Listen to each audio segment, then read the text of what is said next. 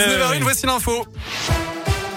Et soyez prudents au volant. Les pompiers de la Loire constatent une augmentation du nombre d'accidents avec des conditions de circulation délicates par endroit.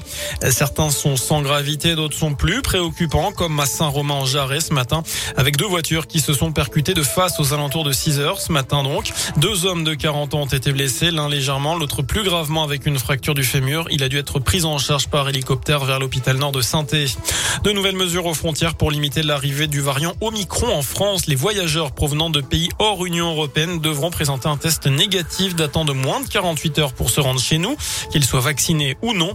Euh, par ailleurs, les voyageurs provenant de l'UE non vaccinés devront présenter un test négatif datant de moins de 24 heures.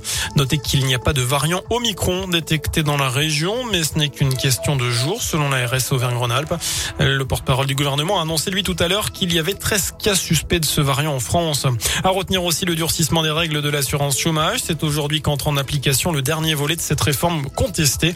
Désormais, pour ouvrir ses droits à l'indemnisation chômage, il faudra avoir travaillé six mois au lieu de quatre au cours des deux dernières années. Cela concerne les salariés dont le contrat prendra fin après ce 1er décembre. Note aussi la mise en place d'une dégressivité de l'allocation pour les plus hauts salaires dès le septième mois d'indemnisation contre neuf actuellement. Près de 140 000 adhérents appelés au vote. Coup d'envoi aujourd'hui de la primaire des Républicains. Elle doit permettre de départager les cinq candidats.